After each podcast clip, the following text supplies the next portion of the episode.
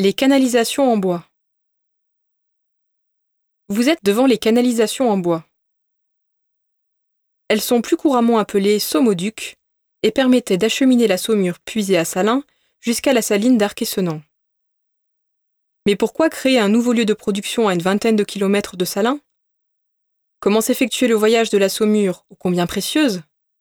Voici quelques éléments de réponse apportés par Philippe Méraud, conservateur en chef du patrimoine. À la fin du XVIIIe siècle, la vieille saline de Salins est trop à l'étroit dans sa vallée encaissée. Le transport de bois grève lourdement les coûts de production, car il faut aller le chercher toujours plus loin et entretenir pour ce faire 320 mulets, 6500 chevaux. Et pourtant la production est trop faible. Une saline nouvelle est voulue par le roi Louis XV, soucieux de politique industrielle et pressé par la ferme générale, mais une saline qui permettrait de rapprocher les bernes où se fait la cuite, de ce qui paraît alors une inépuisable réserve de combustible, les 22 000 hectares de la forêt de Chaux, où Salins s'approvisionne depuis 1753.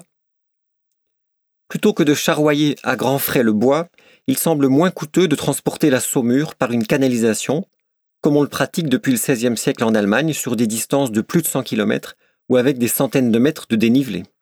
Mais en Franche-Comté, c'est la première fois qu'on crée une saline aussi loin des sources. Très en faveur à la cour, Claude Nicolas Ledoux, à qui la construction de cette saline sera confiée, l'écrit ainsi Il est toi plus facile de faire voyager l'eau que de voiturer une forêt en détail.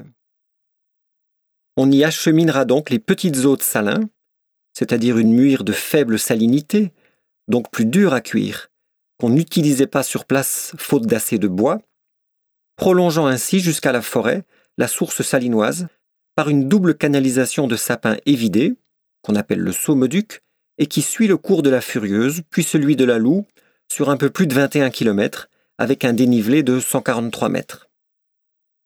135 000 litres par jour doivent couler de la saline mère à la saline fille par l'intermédiaire de ce double cordon ombilical, nourricier et enterré.